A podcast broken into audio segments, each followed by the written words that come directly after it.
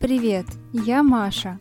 Этот подкаст – плод моей любви к хорошей литературе и вкусной еде. Здесь я расскажу тебе о книгах, которые питают разум, а потом мы вместе приготовим блюда, которые захватывают воображение. Думаешь, что между едой и книгами нет ничего общего? Я готова с этим поспорить. Литература – это не только полезно, но и вкусно. Оказывается, последний месяц весны – благополучное время для рождения на свет талантливых писателей.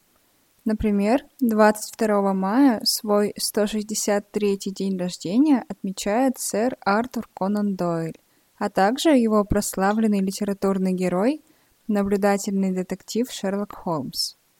Поэтому сегодня вспомним этого остроумного и колоритного персонажа из известного английского романа и его не менее рассудительного и мудрого создателя. В конце наших литературных посиделок, как обычно, устроим чаепитие. В качестве угощения на этот раз снова выбрала выпечку. Точнее, еще одну вариацию на тему моих любимых английских кексов. Май – это прекрасное время для долгих прогулок по загородным паркам или маленьких путешествий в соседние города. А чтобы не проголодаться во время дороги, предлагаю испечь овсяно-рисовый кекс.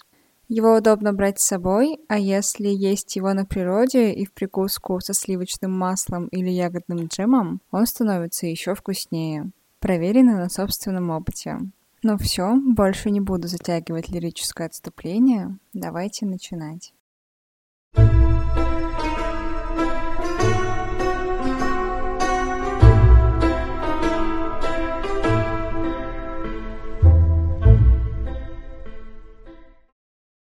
Сначала хочу немного поговорить о сегодняшних именинниках. Артуре Конан Дойле и его прославленном литературном герое, гениальном сыщике Шерлоке Холмсе. Конан Дойль родился в творческой семье. Его отец был художником, а мать обожала литературу. Именно от нее будущий писатель унаследовал любовь к чтению. В детстве мать часто рассказывала маленькому Артуру забавные истории – Страсть к писательству тоже зародилась в нем в ранней юности. Когда позже Конан Дойля отправили учиться в медицинский колледж, единственной отрадой в строгом учебном заведении для него стала переписка с матерью. В письмах он во всех подробностях описывал ей свои будни и переживания. Уже в колледже Конан Дойл стал собирать вокруг себя слушателей, которые увлеченно внимали выдуманным им на ходу историям. Кстати, Образ знаменитого злого гения профессора Мориарти был вдохновлен реальными мучителями Конан Дойля во время учебы, братьями Мориарти. От них будущему писателю изрядно доставалось. Он происходит из хорошей семьи, получил блестящее образование и от природы наделен феноменальными математическими способностями. Когда ему исполнился 21 год, он написал трактат о биноме Ньютона, завоевавший ему европейскую известность. После этого он получил кафедру математики в одном из наших провинциальных университетов, и вполне вероятно, его ждало блестящее будущее но в его жилах течет кровь преступника. У него наследственная склонность к жестокости. И его необыкновенный ум не только не сдерживает, но даже усиливает эту склонность и делает ее еще более опасной. Темные слухи поползли о нем в том университетском городке, где он преподавал. И в конце концов он был вынужден оставить кафедру и перебраться в Лондон, где стал готовить молодых людей к экзамену на офицерский чин.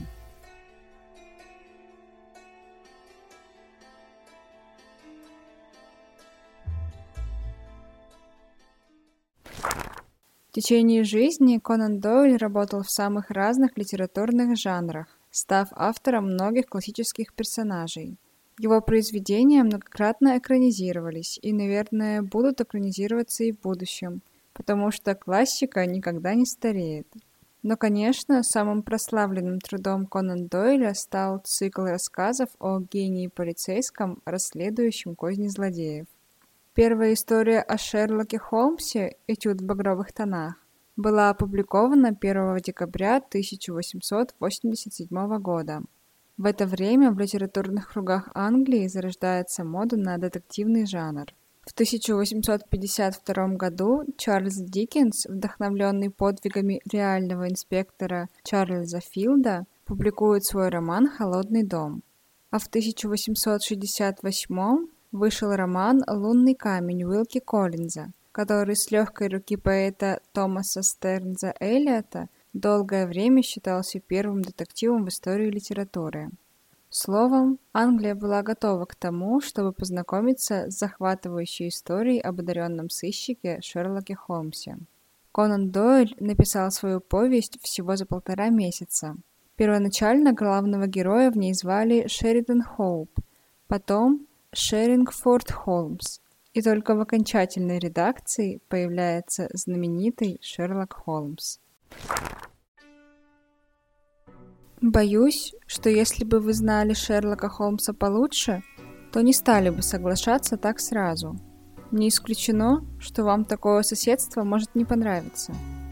Это почему же? Чем Шерлок Холмс так плох? Я не говорю, что он плох, просто он немного чудаковат, как все энтузиасты.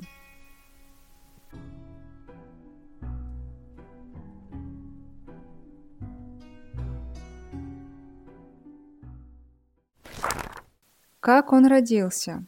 Сыщик, которому, по слухам, британцы до сих пор пишут восхищенные письма на Бейкер-стрит. Вот что писал сам Конан Дойль о том времени, когда персонаж рождался в его воображении. Я чувствовал, что могу сделать нечто свежее, бодрое и более искусное.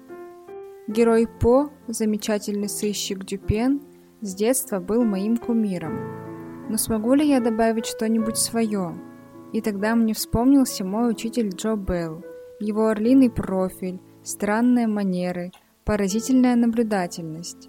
Будь он сыщиком, так уж наверняка поставил бы это захватывающее, но плохо организованное дело на научную основу. Первый издатель, к которому обратился Конан Дойль с повестью «Этюд в багровых тонах», назвал ее бульварной дешевкой – Произведение было опубликовано только спустя полтора года в альманахе Britain's Christmas Annual. На обложке, кроме изображения Шерлока Холмса, склонившегося над трупом, было много рекламы. Впрочем, альманах распродался очень быстро, а повесть Конан Дойля получила прекрасные отзывы. После этого его рассказы стали чаще публиковаться в журналах, а писатель постепенно закрепился на литературном поприще. Отец Конан Дойля, Чарльз Дойль, пристально следил за успехами сына. Он был человеком со сложной судьбой, художником по призванию и алкоголиком. Во время написания этюда отец Конан Дойля находился в приюте для душевнобольных. В 1868 году, чтобы поддержать отца, Конан Дойль предлагает ему проиллюстрировать переиздание этюда в багровых тонах. Рисунки вышли неудачными. Шерлок Холмс оказался больше похож на самого отца писателя, с усами и бородой, тогда как в повести четко написано, что Холмс всегда был гладко выбрит. Даже внешность его могла поразить воображение самого поверхностного наблюдателя. Ростом он был больше шести футов, но при своей необычайной худобе казался еще выше.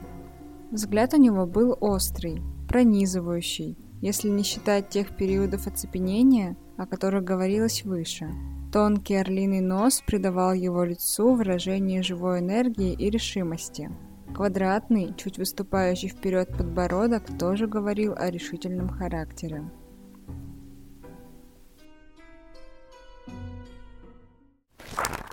Дальнейшая судьба первой повести о Шерлоке Холмсе сложилась весьма неплохо. После сумасшедшего успеха в Великобритании Произведение было издано пиратским тиражом в Америке. В то время Конвенция об авторских правах в США еще не была подписана, и как только очередная история о Шерлоке издавалась в Англии, книги тут же появлялись и в Америке, где тоже сразу становились популярными. Переместимся в 1927 год. Именно тогда Конан Дойль публикует последние рассказы о гениальном сыщике. За полвека существования Шерлока Холмса писатель изрядно устал от своего литературного героя и его поклонников. Он возненавидел Шерлока, колоритная личность которого затмевала собой все прочее творчество писателя. Исторические романы, работы о спиритизме, научно-публицистические повести и другие многочисленные произведения. После публикации повести «Последнее дело Шерлока Холмса», где сыщик был убит профессором Мориарти, читатели завалили Конан Дойля просьбами воскресить любимого героя и писатель был вынужден продолжать детективные истории. В последнем сборнике историй о Холмсе под названием «Архив Шерлока Холмса» Конан Дойль написал «Боюсь, что мистер Шерлок Холмс, подобно иным знаменитым певцам, пережившим свое время, но не желающим покидать сцену, беспрестанно устраивает последние выступления. Пора с этим покончить. Он должен уйти. Итак, читатель, скажем, прощай, Шерлок Холмс. У меня после прочтения историй о приключениях Шерлока Холмса остались весьма двоякие впечатления. С одной стороны, главный герой бесспорно вызывает восхищение своим блестящим умом, наблюдательностью и логикой. Но во время чтения мне постоянно казалось, что в этой истории я лишняя, я ни разу не почувствовала себя полноправным участником расследования, компаньоном главных героев. Все, что творилось в книге, было спектаклем одного эгоистичного актера. Понять истинную причину преступления мне было крайне сложно, и не потому, что автор придумал невероятно запутанный сюжет, а потому что Шерлок просто скрывал улики и был единственным, кто знал полную картину происходящего. Только после осмотра места преступления, ближе к финалу, он делится своими умозаключениями, не давая тем самым читателю возможность пошевелить своими серыми клеточками, самостоятельно оценить ситуацию. К тому же та крупица информации, которую подбрасывал автор, была настолько незначительна, что не помогала найти ответы на вопросы. Кто убийца и в чем заключается его мотив? Варианты подозреваемых читателю тоже, в принципе, не даются. В целом, этюд в багровых тонах больше напоминает не детектив-головоломку, а обычную мелодраму, повествующую о любви и мести, просто приправленную убийством. Но перечитывать эту книгу мне все равно было приятно. Впервые я познакомилась с историями о Шерлоке еще в детстве, когда по совету папы решила прочитать его любимую книгу. Поэтому ощущения от повести у меня остались ностальгические, хоть и не совсем такие, какие я ожидала. Еще эта книга – настоящая находка для любителей замысловатых цитат. Если вам нравится чувствовать, как во время чтения натужно скрипят извилины, то философские монологи Шерлока придутся вам как раз по душе.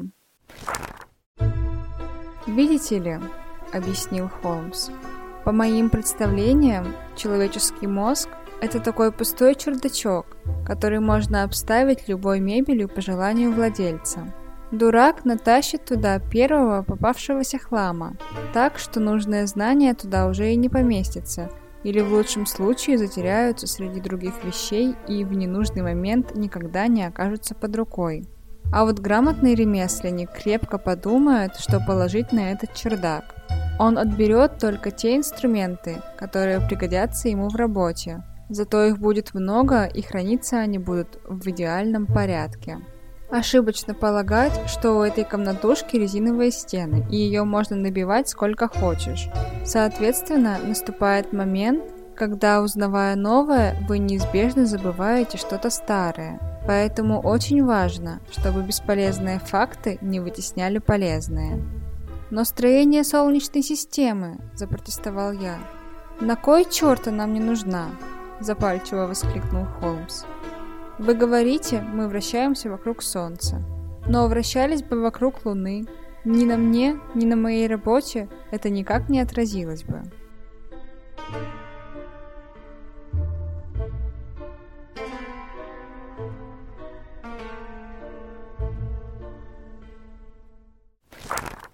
Но теперь пришло время уделить внимание кулинарной составляющей этой повести. Хоть еда и не играет слишком большую роль в произведениях Конан Дойля, в них все же есть за что зацепиться. И так как я все еще продолжаю свои попытки развенчать миф об ужасной британской кухне, то не могла пройти мимо культового в мире английской литературы автора и его знаменитых произведений. Поэтому предлагаю переместиться на кухню и приготовить овсяно-рисовый кекс. Конкретно это блюдо в этюде не упоминается, но подключив литературные источники и собственное воображение, я все-таки попыталась его воссоздать. Что из этого получилось, расскажу дальше.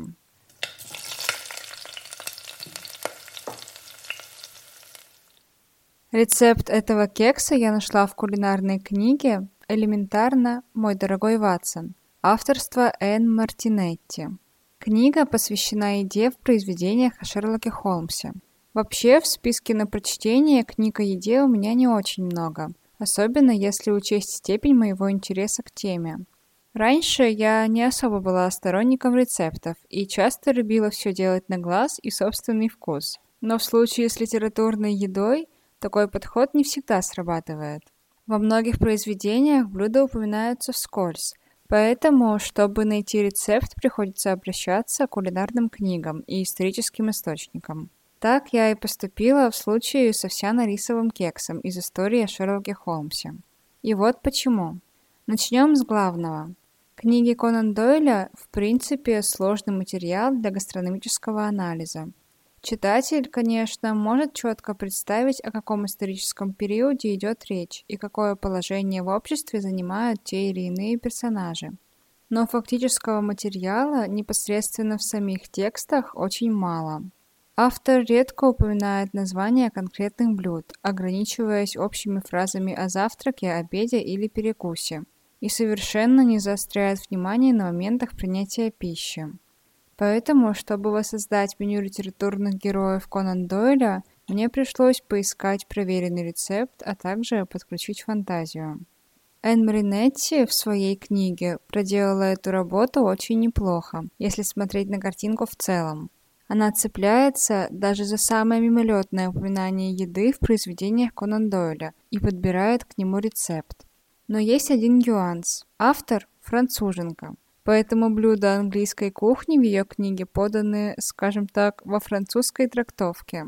К тому же писательница оказалась не очень большой мастерицей на кухне, поэтому пришлось проверять их на себе, а потом самостоятельно корректировать. Но давайте обо всем по порядку.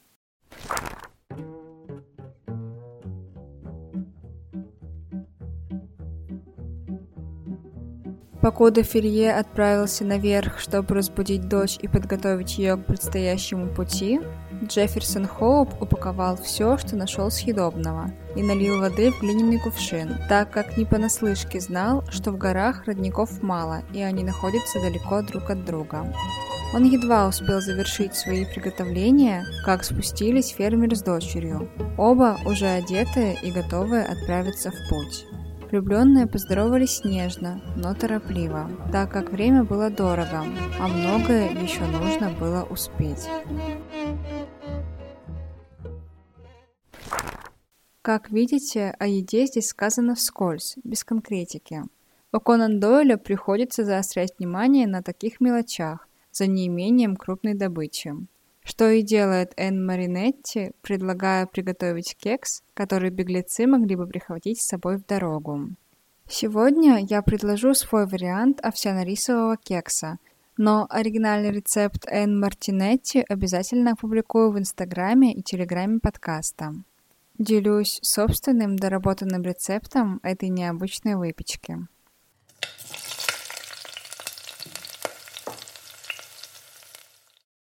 Ингредиенты для овсяно-рисового кекса. 100 граммов овсяной муки, 100 граммов рисовой муки, 1 чайная ложка разрыхлителя, 1 чайная ложка смеси специй. Подойдут любые сладкие специи. Корица, гвоздика, имбирь, мускатный орех, анис и другие. 150 граммов коричневого сахара демирара, 4 яйца, 150 граммов сливочного масла, 100 граммов орехов, пекан или грецких. Орехи крупно порубить, несколько можно оставить для украшения. Приготовление. Разогреваем духовку до 180 градусов. Форму для кекса смазываем маслом и припыляем мукой. Растапливаем сливочное масло и охлаждаем до комнатной температуры. Соединяем все сухие ингредиенты – овсяную и рисовую муку и разрыхлитель. Отдельно взбиваем яйца с сахаром в пышную светлую пену. Добавляем в яйца смесь сухих ингредиентов, немного перемешиваем. Часть теста добавляем в миску с растопленным маслом и тщательно перемешиваем до полной однородности. Возвращаем эту смесь к остаткам теста. Перемешиваем хорошо, но не слишком долго. Добавляем рубленые орехи, еще раз перемешиваем. Выкладываем тесто в форму, разравниваем, при желании украшаем оставшимися орехами. Выпекаем в предварительно разогретой духовке около 40 минут. Готовность проверяем как обычно. Деревянная шпажка должна выходить из центра кекса сухой и чистой.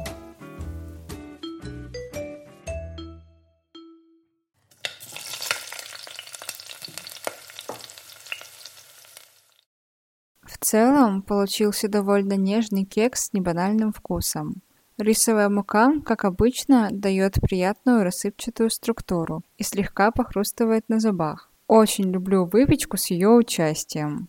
Кстати, не знаю, почему в оригинальном рецепте Энн Мартинетти фигурирует овес, точнее овсяные хлопья. В рассказе Конан Дойля про него нет ни слова, зато упоминается пшеничное поле, которое объезжал кто-то из героев. Вероятно, кекс сделан овсяным для того, чтобы приблизить его к статусу скромной походной пищи, что, впрочем, получилось весьма убедительно. На этом буду заканчивать наш воскресный пикник.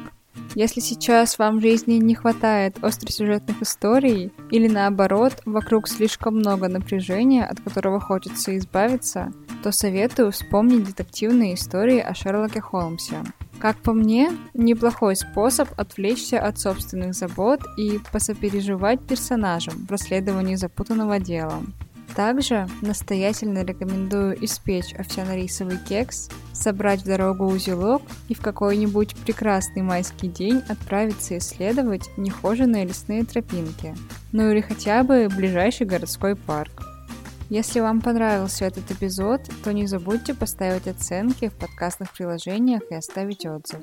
Не стесняйтесь поделиться ссылкой с теми, кому подкаст «Книги со вкусом» тоже может быть интересен. Буду благодарна за любую помощь. Еще напоминаю, что у подкаста есть замечательные инстаграм и телеграм-каналы.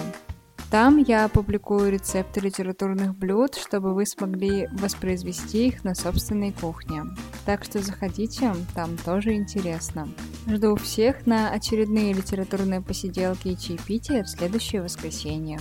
Пока!